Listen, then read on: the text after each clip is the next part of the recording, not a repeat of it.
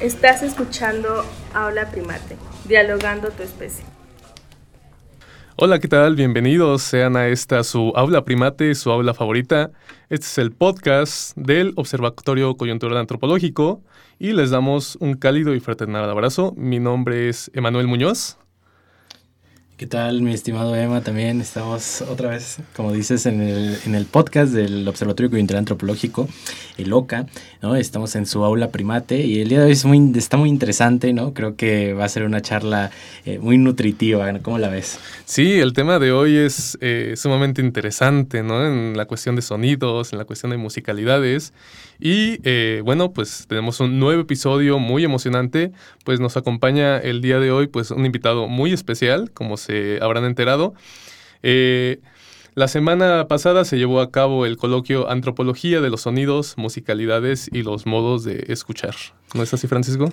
Exactamente, mi mamá. Y de hecho, derivado eh, de este evento, pues tuvimos la presentación de un libro muy interesante, el que vamos a estar hablando el día de hoy, que eh, pues está titulado Danza de Moctezuma homenaje al arpista nahua Joselito Hernández, 1932-2019. Y precisamente hoy nos acompaña eh, uno de los autores, que es nada más y nada menos que el maestro Camilo Camacho Jurado, ¿no? quien pues nos va a estar hablando alrededor de este episodio sobre eh, etnomusicología ¿no? Eh, y sobre esta obra en general. Así es, así es, un tema muy apasionante, sobre todo la música, pero en este particular en, eh, en, el campo de la etnomusicología. Pero bueno, antes de entrar de lleno, pues les voy a hablar un poquito de el maestro Camilo. Es maestro en etnomusicología por la Facultad de Música de la UNAM y licenciado en psicología por esta misma institución. Es investigador de la Fonoteca Nacional del Catálogo de la Música de las Regiones de México y profesor de la licenciatura en Etnomusicología de la Facultad de, la de Música de la UNAM, así como profesor de música en la licenciatura de Danza Popular Mexicana en la Academia de la Danza Mexicana del IMBAL. Ha participado en diferentes proyectos de investigación eh, etnomusicológica en instituciones como el INI, el INA, el CDI y CIESAS. Es coautor de libros como Arpas de la Huasteca en los rituales del costumbre, Tenec, Nahuas y Totonacos, el Ciesas, Fonca y el Colegio de San Luis. Danza de Moctezuma, homenaje al arpista Nahua Joselito Hernández, 1932-2019, el libro del que vamos a hablar hoy, eh, por parte de la FAM UNAM. Eh, la Sorbonne Université, la Fonoteca Nacional, Secretaría de Cultura. También ha publicado diversos capítulos y artículos académicos en libros y revistas especializadas sobre música indígena y tradicional de México. Como músico, se ha presentado en diferentes festivales nacionales e internacionales, entre los que se destacan el Festival Internacional Cervantino del año 2019, la Ruta del Fandango en el Conservatorio Central del de Beijing, China, en el año 2013.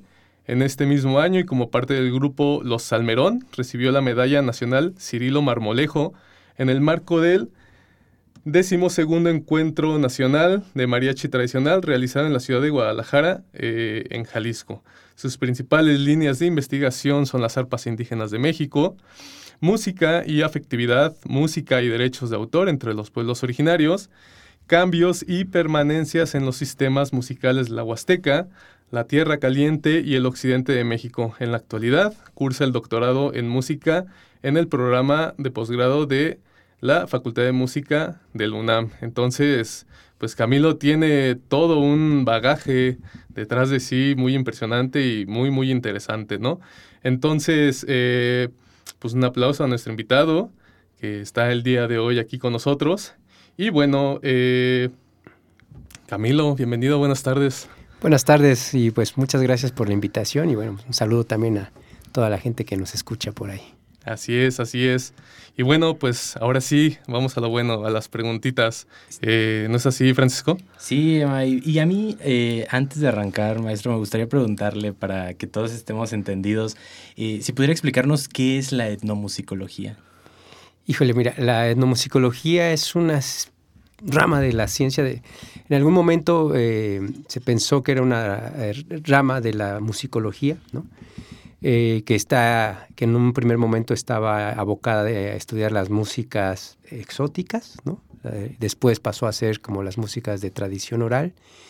Y después ya en los años 60, cuando se plantea el estudio de la música como cultura con Alan Merriam y otros autores, pasa a, ser definida ya no tanto por el objeto de estudio, sino por su, visión, por la manera de abordar lo que es la música como cultura. ¿no?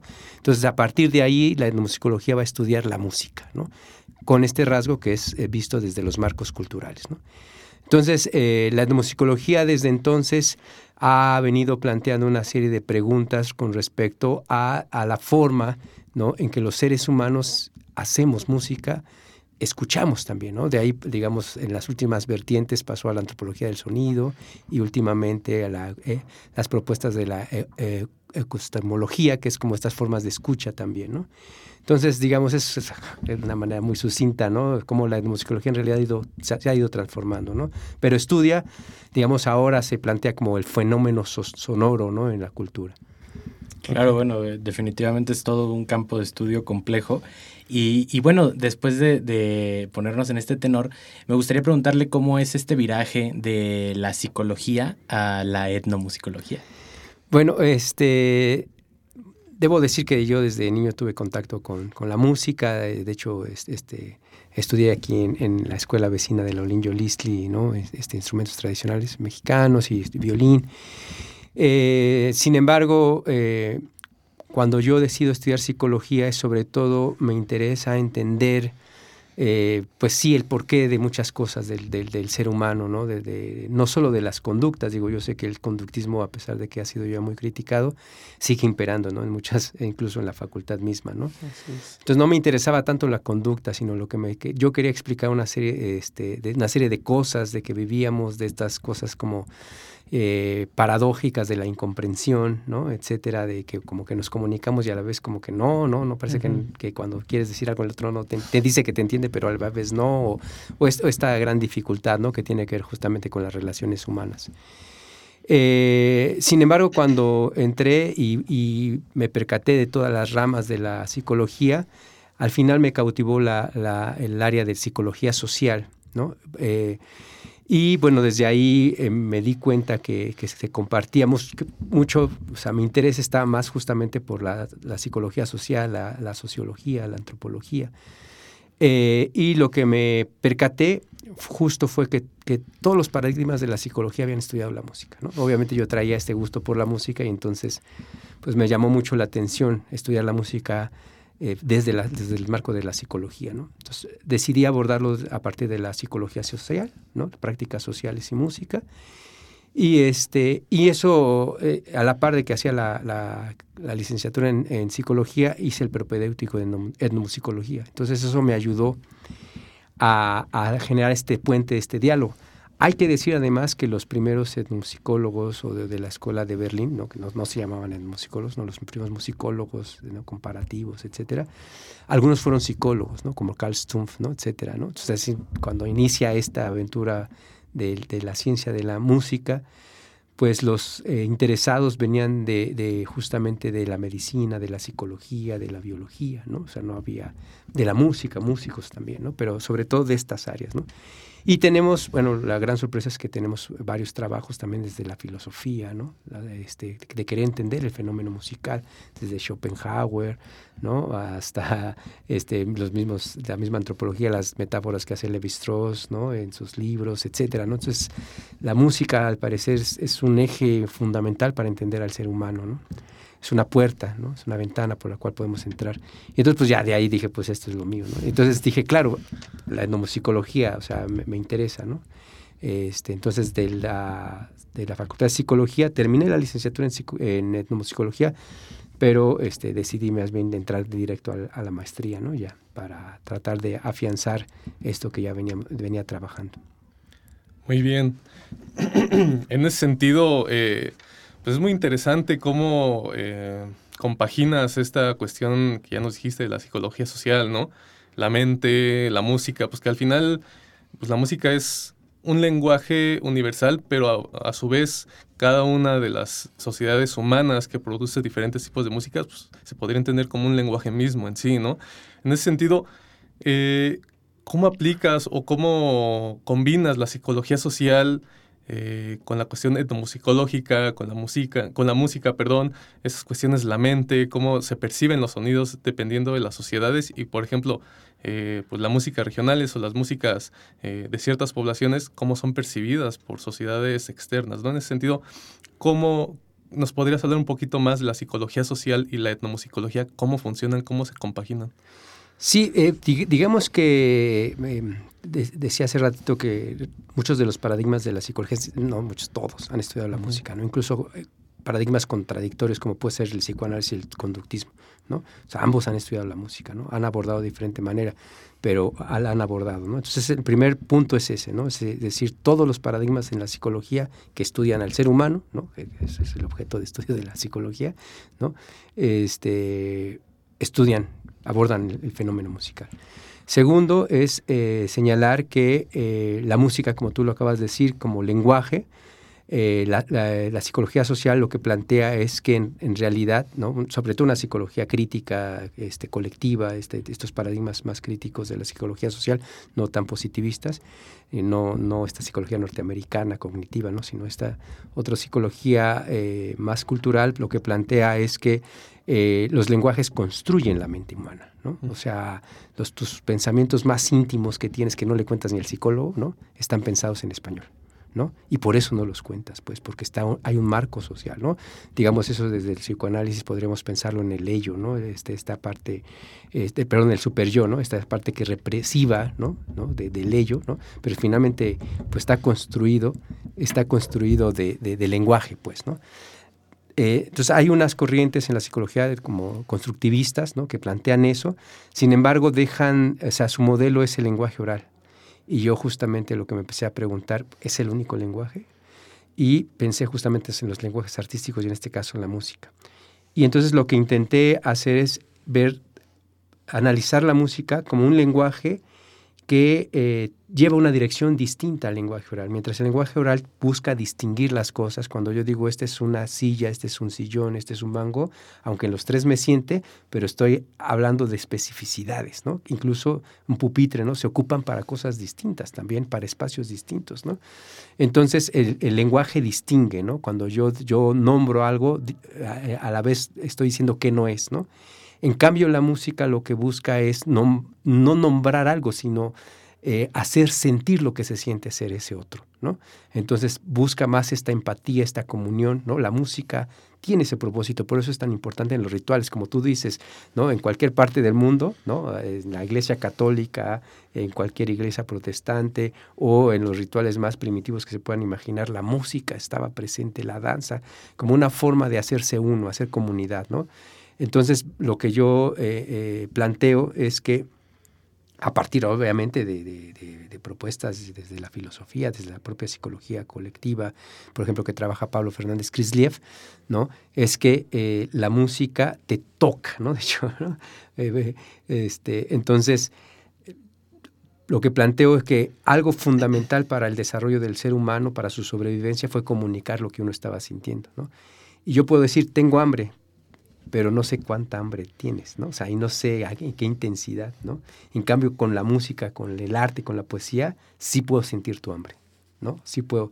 O esta cosa que es muy común, ¿no? O sea, el amor, ¿no? Estas eh, eh, este, emociones tan intensas, ¿no? Cuando dices, yo te amo, ¿no? No es suficiente, ¿no? El, reclamo de, de, las parejas siempre es bueno, pero no me lo hace sentir, ¿no? O sea, tú te la puedes pasar todos los diciéndole te amo, te amo, ¿no? Pero no no es suficiente. ¿Por qué? Porque el lenguaje oral se queda corto, ¿no? El lenguaje oral distingue. Entonces los lenguajes artísticos te tocan, entonces te hace sentir como el otro. Entonces, digamos, en ese sentido, el arte es fundamental para la sobrevivencia del ser humano, ¿no? Porque comunica lo que el otro siente, que desde este marco positivista sería casi imposible, porque es una cuestión subjetiva, ¿no? Pero desde este marco cultural, claro, o sea, se puede a partir de esta intersubjetividad, ¿no? O sea, yo puedo, cuando tú estás en un concierto estos masivos donde termina el concierto y dices, tú, y dices, sí, o sea, no, no, o sea, ni me digas, ¿no? O sea, no, eh, pasa por otros, por otros canales, ¿no? Y que tiene que ver con esta empatía, ¿no? Donde tú tú pierdes tu individual, tu yo, para convertirte en un nosotros, ¿no? Y eso es lo que logra la, música. Y desde ahí, obviamente, los marcos de la etnomusicología me sirvieron para profundizar, ¿no? Claro, justo, bueno, a mí lo que comentas me vuela a la mente, eh, esta parte de, eh, de, entender a la música eh, como un fenómeno colectivo, ¿no? Y que lo es, y, y, aunque a veces algunas cosas, bueno, parecen obviedades, genuinamente escucharlo y, verlo así es como que lo entiendes, ¿no? A mí me pasó ahorita que lo estabas comentando esta parte del amor, digo, pues sí, lo, entiendo, aunque, aunque no me he acercado al, al método en sí, entiendo a, lo que te refieres. Y justamente en ese sentido, eh, me gustaría que nos platicaras un, un, poco de método, ¿no? Mencionabas hace rato esta parte que me llamó la atención del fenómeno musicológico eh, y me gustaría saber cómo se aborda a través de la etnomusicología eh, este fenómeno, ¿no? El, ¿Cuál es el método a seguir? Sí, bueno, es interesante la pregunta porque en realidad si vemos un poco la historia de la etnomusicología se ha ido transformando, ¿no? Y entonces, por lo mismo, eh, a, lo largo de su historia ha, digamos, propuesto diferentes metodologías, ¿no? Y, y ha brevado de metodologías de otras este, ramas de la ciencia hermanas, ¿no? De la lingüística, etcétera, ¿no? Eh, pero lo que yo te puedo decir es que dentro de la etnomusicología, que además es algo, es una de las metodologías que yo he tratado de utilizar, es algo que se desarrolló un etnomusicólogo norteamericano, Mantle Hood, que se llama musicalismo. ¿no? Entonces, a mí me, me, me, me hacía sentido, justamente porque vengo de esta tradición también psicológica, y me hacía sentido porque decía, claro, hay algo del, del, del, discurso musical que no pasa por las palabras, ¿no? Entonces hay una parte del discurso musical que puede decir, ah, no, este es un acorde acá, esto es pero hay otras cosas que no, que tiene que ver justamente con la respuesta afectiva, ¿no? De, aprender a, responder afectivamente de acuerdo a la cultura. Entonces eso es una gran paradójica para el etnomusicólogo, porque si tú vienes de otra cultura, ¿cómo vas a responder adecuadamente frente a esa cultura a otra, ¿no? Y entonces lo que se plantea es eso, el bimusicalismo, entonces aprende, así como el bilingüismo, aprendes a, ¿no? Hablar otra lengua y dicen que dicen por ahí los que saben ¿no? que aquel que ya domina otra lengua es porque sueña en esa otra lengua ¿no? Entonces justo la idea es soñar en esa otra música ¿no? o sea cuando tú logras eh, aprender la otra música entonces respondes afectivamente como se espera dentro de la cultura ¿no? y que eso pasa efectivamente no por las palabras ¿no? ¿Qué implica esto? Implica varias cosas. Uno es aprender no, o sea, el propósito del bimusicalismo no es aprender un repertorio por aprender un repertorio, sino aprender ese repertorio tal y como lo enseñan ellos, ¿no? Es decir, yo lo que propongo es que tú no puedes suplir tu ignorancia musical con recursos de la academia. O sea, es importante que sepas la, la, academia porque finalmente te va a ayudar a traducir eso que tú estás aprendiendo, ¿no? Pero no puedes decir, ah, bueno, a ver, este, no, pues aquí, a ver, sígueme, ¿no? Y tocan una melodía y tú, ah, espéreme, voy a transcribir. No, sígueme, es así, pues sí, ahora pues te sigo, ¿no? Y entonces empiezas a desarrollar otras habilidades musicales y en el afán de los maestros en quitarte tu ignorancia musical, pues siguen estrategias donde destacan lo más importante de su música. No sé si me explique, ¿no? Entonces en ese momento tú, desde mi punto de vista, matas varios pájaros de un solo tiro. Primero, te empiezan a indicar qué es lo esencial. No, a ver, a ver, no te sale. Pero a ver, lo reducen al mínimo, ¿no? a ver, que te salga esto, ¿no? Y entonces se empieza a encontrar cuál es el paradigma, ¿sí? Que ellos quieren que, que, que, que, sepas, ¿no? Y entonces empiezas a aprender como ellos aprenden, ¿no? Y ellos generan todas unas estrategias dentro de sus marcos culturales para que tú aprendas, ¿no? Pero no solo se trata de aprender, sino también tocar en los contextos para los cuales, ¿no? Porque lo primero que te va a decir un músico, bueno, sí te enseño, pero ¿para qué quieres aprender? ¿No?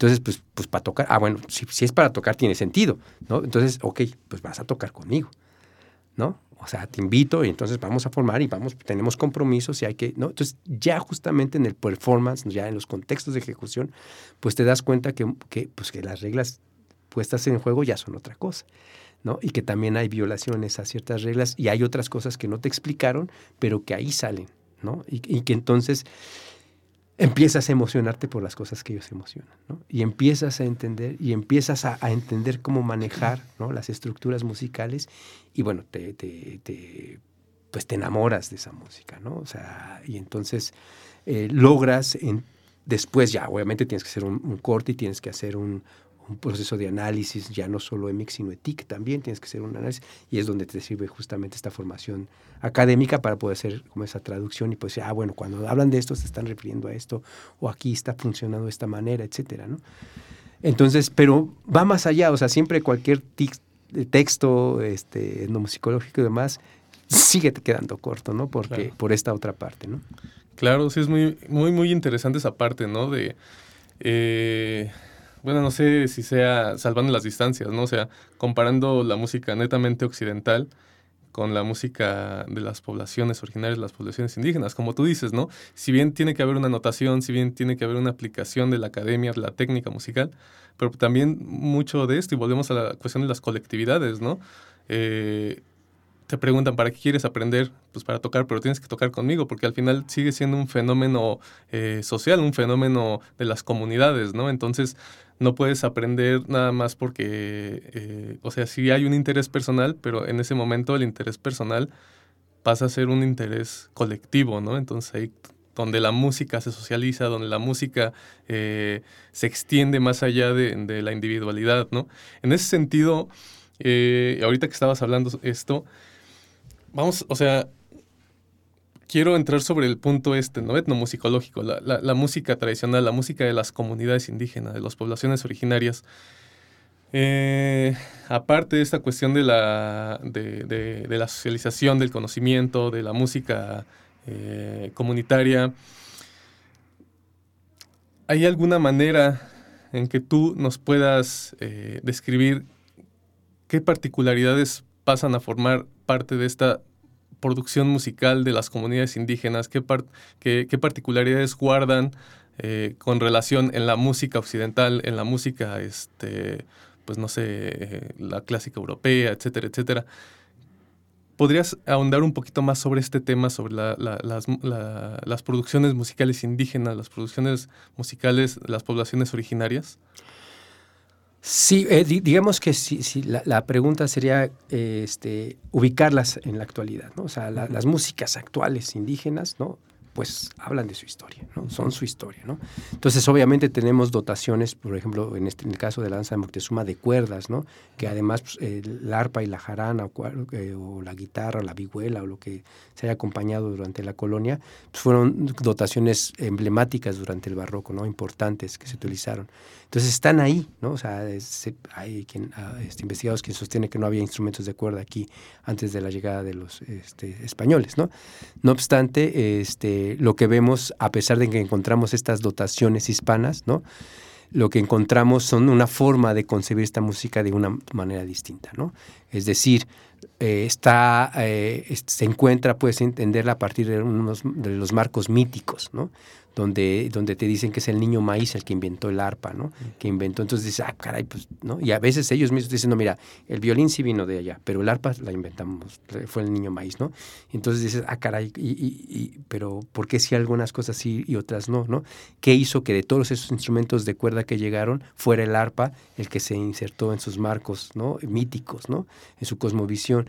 Y entonces eh, empiezas a dar cuenta que justo lo que está sucediendo es que eso ellos reinterpretan, ¿no? Hay agencia en estos sujetos a pesar de estar este, en las clases subalternas y con todo este problema de pobreza, este desprecio, explotación, etcétera, que viven los pueblos desde entonces, ¿no?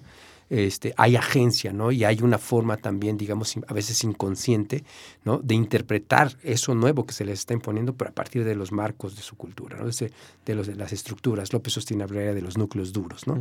Entonces, a partir de ahí es que se, se, reconfigura y se reinterpreta. Entonces, ¿qué pasa? Tenemos dotaciones este, eh, hispanas, ¿no? Este, ahorita en la actualidad en muchas culturas de, indígenas, este, tenemos personajes históricos dentro de las danzas, ¿no? Tenemos este, incluso diálogos a veces este, en español o en latín, ¿no? Pero con otra con otra interpretación totalmente distinta, ¿no? O sea, están eh, vinculadas al maíz, a la fertilidad, a, a, la comunidad, ¿no? Este, con usos y funciones distintas a los cuales, con los cuales se les quiso imponer, ¿no? Entonces, este, la, la, música limpia se lleva las envidias, ¿no? Se, se, se, se pide en, la, en, las cuevas, ¿no? E, etcétera, etcétera, ¿no? Entonces, la música indígena actual es una, una música este, que, que, tiene estos rasgos totalmente distintos, ¿no? No solo que, es que digo, es ritual, ¿no? Mucha gente dice, ah, bueno, es que la música indígena es ritual, pero sí, pero no, dice nada, ¿no? O sea, pues, hay mucha música occidental, que también es ritual, ir a Bellas Artes es un ritual completo, ¿no? Sino que más bien vamos a ver que está, se fincan en estos núcleos duros de su cultura, ¿no? Donde el eje, uno de los ejes principales es el, sin duda el maíz, ¿no? En el caso de estas culturas más, digamos, mesoamericanas, ¿no? Así es, así es. Sí, porque bueno, de alguna manera yo lo entiendo como que e, esta nueva expresión de la música que se ha ido transformando, pero no sé si estoy sobreinterpretando, lo entiendo como una manera de resistencia también hasta cierto punto, ¿no? O sea, que bueno, llegan estas imposiciones, pero persisten, ¿no? E, esta cuestión de los núcleos duros y de una u otra manera, pues el reinterpretar, el hacer propios ciertos, eh, eh, pues ciertos caracteres de, estas imposiciones, pues creo que implica una cierta resistencia también a esta dominación o a estas imposiciones, ¿no? Eh, creo que eso es algo muy interesante, entonces estaríamos platicando también e iremos entrando en contexto de lo que sucede precisamente en la obra que, que, nos atañe el día de hoy también. pero de mientras vamos a un pequeño corte. Enseguida volvemos.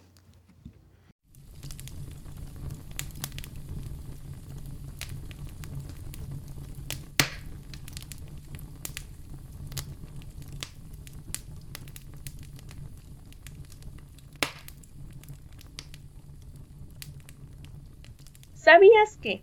En el texto, el cambio sonoro de la música sacra, algunos ejemplos entre los pueblos indígenas de Camilo Camacho, se menciona que la música de una cultura no está constituida solo por los géneros, dotaciones o piezas musicales, sino por las relaciones que existen entre ellos y éstas, es decir, se encuentran organizadas dentro de un sistema. El conjunto de estas interacciones constituye la organización de un sistema musical. Camacho señala lo siguiente. Entendemos a un sistema musical a un conjunto de manifestaciones musicales que se encuentran organizadas en una estructura que permite incorporar información codificada. De este modo, es como un sistema musical de cualquier cultura representa una unidad compleja, así como sus interacciones del todo con las partes y que tiene coherencia gracias a la organización. Te invitamos a escucharnos los miércoles cada 15 días a través de las plataformas de Spotify, Google Podcast y Amazon Music. Los invitamos a seguir nuestras redes sociales. Nos encontramos en Instagram, arroba oca-observatorio, Twitter, oca observatorio, Facebook, oca antropológico y TikTok, arroba oca-observatorio.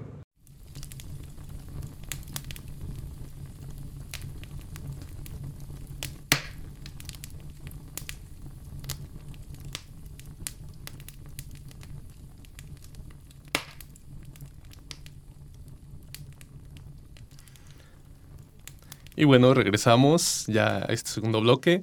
Eh, muchas gracias por la charla, Camilo. Eh, muy, muy interesante, ¿no? Da, para muchísimo esto, este, cuestión de la música, las poblaciones indígenas. Bueno, de por sí la música y mente da para muchísimas horas, ¿no? Pero bueno, eh, ahora sí, particularizando sobre esta obra, ¿no? La danza de Moctezuma. Eh, quisiéramos ahondar ahora sí en tu participación dentro de este libro, ¿no? Eh, ¿Cómo fue? ¿Cuál fue el papel, tu papel dentro de, la elaboración de este libro? ¿Cómo, ¿Cómo surgió la idea y cómo se desarrolló?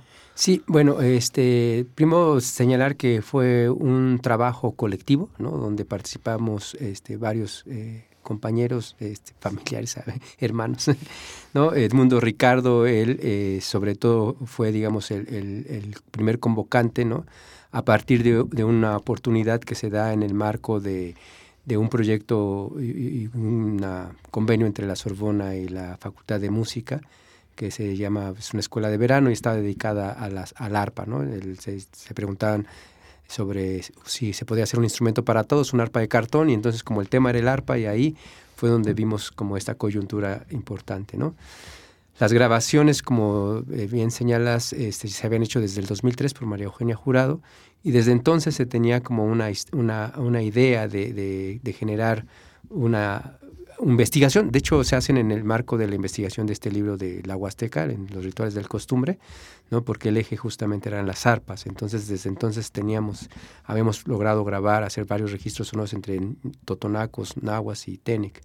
Y, este, y esas, bueno, estas eh, se hicieron algunas selecciones, se sacaron unos discos, pero de todos estos pueblos. Entonces muchas cosas se, se que habían quedado ahí, ¿no? Resguardadas. Entonces, este, las grabaciones se les regresaron a los músicos y, digamos, una de las intenciones fue cuando fallece eh, Joselito Hernández, que es a quien se le dedica el, libro, un arpista nahua de la comunidad de Tepechititla, Hidalgo. Eh, quisimos regresar ese material, pero de una manera digna. Entonces vimos esta coyuntura importante, entonces decidimos hacer, a, este, hacer la empresa, ¿no? ponernos a, escribir, ya, digamos, teníamos una investigación adelantada, pero bueno, fue ya, este, si ustedes saben, ¿no? El proceso de escritura es un proceso, este, a veces puede ser este, rico, pero también tormentoso, ¿no? Así es, así es. Y entonces, y lo más interesante aquí fue que eh, varios de los apartados los hicimos en, colaboración, ¿no? Edmundo hizo la parte histórica, más desde una perspectiva musicológica, ¿no? Este, de documentos en archivo, etcétera. Este, yo y María Eugenia eh, nos, este, estuvimos trabajando la parte más etnográfica ¿no? y de análisis de, de mitos ¿no? para encontrar ese marco de, interpretativo.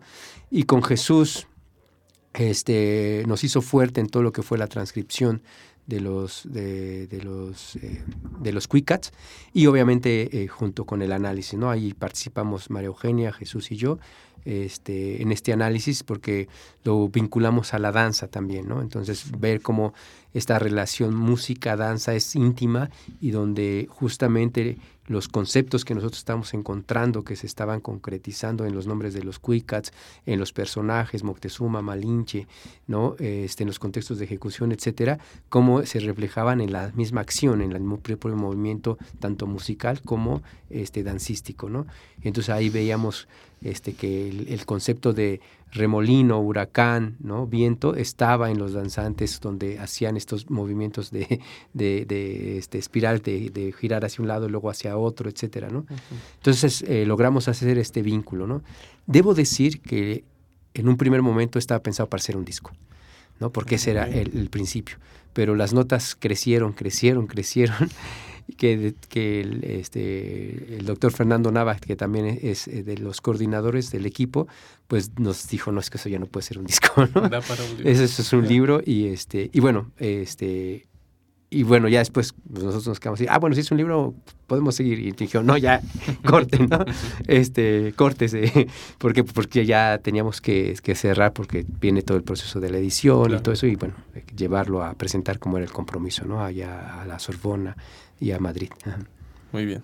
Sí, digo, es muy interesante porque eh, hubo varios virajes a lo largo de esta empresa, ¿no? Justamente yo escuché eh, hace rato antes de entrar a la entrevista que eh, era un libro sonoro y me quedé también con, con la duda de, de, a qué se referían, pero entiendo ahora que, bueno, estaba pensado, ¿no? En esta recopilación también de, de todo este universo, ¿no? Y en ese sentido, bueno, a mí me gustaría eh, preguntarte, pues que nos hablaras un poco sobre eh, tu experiencia también en el acercamiento de, de esta etnografía, ¿no? Eh, cómo es trabajar y recopilar esta, toda esta cosmovisión, ¿no? En general, para hacer una empresa de este tamaño. Este, pues sí, es, es, es un trabajo muy intenso que, que implica pues sobre todo la, creación de la confianza con, los músicos, con la gente de ahí, ¿no? O sea, esta parte de, este, del rapport que se plantea en la psicología, en la antropología, ¿no? Todo esto, pues es, no, no es, muchas veces se piensa como un proceso de inicio y después ya te ganaste la confianza, entonces ya, no, no es algo que se hace constantemente, todos los días, a todas horas y que, y que implica como tu práctica, es decir, eh, la palabra tiene mucho peso en las comunidades indígenas, ¿no? Entonces, si tú dices algo, tienes que hacerlo, ¿no? Si no lo cumples, híjole, ¿no? Te, restan puntos, ¿no? Entonces, desafortunadamente, pues muchas veces los tiempos de las comunidades no son los tiempos de la academia ni los tiempos, ¿no? Entonces, uno tiene que ser muy franco y muy claro en ese sentido, ¿no? de que se está trabajando, pero que no se puede llegar así de no, si mañana te lo traigo, ¿no? O etcétera, ¿no? Este, entonces, bueno, eso es muy importante, esta, esta, esta relación este, de reciprocidad, ¿no? O sea, entender estas, eh, estos principios en los cuales ellos se relacionan también, ¿no? Que me parecen a mí principios humanos que todos deberíamos de seguir, ¿no? Respeto, reciprocidad, ¿no? Que son dos ejes fundamentales. Y, segundo, eh, bueno, ya esta relación, pues obviamente genera afectividades, amistades y demás, este, complicidades, y eso es un poco lo que nos motiva a hacer el homenaje a Joselito. Joselito, digo, yo lo conocí desde niño porque mis padres me llevaban ahí, y, este, y siempre fue como, como un personaje mítico. O sea, yo lo veía desde niño vestido de mantas, yo siempre lo vi viejito, ¿no? Este, con sus guaraches, con su arpa, tocando, con una mirada perdida en el horizonte cuando tocaba, o sea, Para mí era un personaje mítico. Eh, obviamente, pues la relación que tuvo con mi madre, María Eugenia, ¿no? etcétera, pues fue distinta, ¿no? Este, pero bueno, de, todos había una gran admiración y un gran cariño, ¿no? Por este músico que, como cualquier ser humano, pues tenía sus claroscuros, ¿no? Eh, pero, este, pero sin duda era un gran músico, ¿no? Un gran músico, no, no desde nuestra perspectiva como investigadores, sino desde, desde, la perspectiva de las propias comunidades, de los propios músicos, ¿no? Entonces, el disco trae 10 ejemplos de la danza de Moctezuma que grabamos en el 2003, bueno, que grabó María Eugenia, y otros ejemplos de esa misma danza tocadas por otros arpistas de Taxtitla, de Coamila, ¿no? dejando ahí una evidencia de que es una danza que, se, que, que, sigue viva, pues no murió Joselito, pero sigue viva y que este y que ahí hay otras otras formas también, ¿no? O sea, como no es totalmente homogéneo, no es no es no es esta idea de la partitura de que así se toque, así se va no, sino conviven a la par muchas formas de ejecutar esta danza, ¿no? Entonces viene también eso y viene un QR justo ya pensamos en el CD, pero ya ni siquiera venden CDs, en, ya, no, ya no los puedes escuchar. Entonces vimos esas limitantes y decidimos que se hiciera un QR, participa la Fonoteca Nacional, entonces este, este, acervo se encuentra en la Fonoteca Nacional y a partir del QR es que tú llegas, eh, entras a un repositorio que tiene la fonoteca de este libro. Entonces también eso es importante decirlo, este, estas grabaciones se encuentran en la Fonoteca Nacional, porque desde siempre para nosotros es claro que esto es un patrimonio primero de los pueblos nahuas de la Huasteca, segundo de los huastecos y tercero de todo el pueblo de México y del mundo. ¿no? Este es, no es nuestro, pues es un patrimonio de ellos y que es justamente lo que queremos. Este libro tiene el propósito de regresar a sus manos y por eso es que se puede bajar las, las piezas. O sea, ustedes no solo pueden escuchar, sino bajar los audios, porque nuestra intención es que los, la gente de las comunidades, los familiares de Joselito, puedan bajar y hacer uso de estas grabaciones.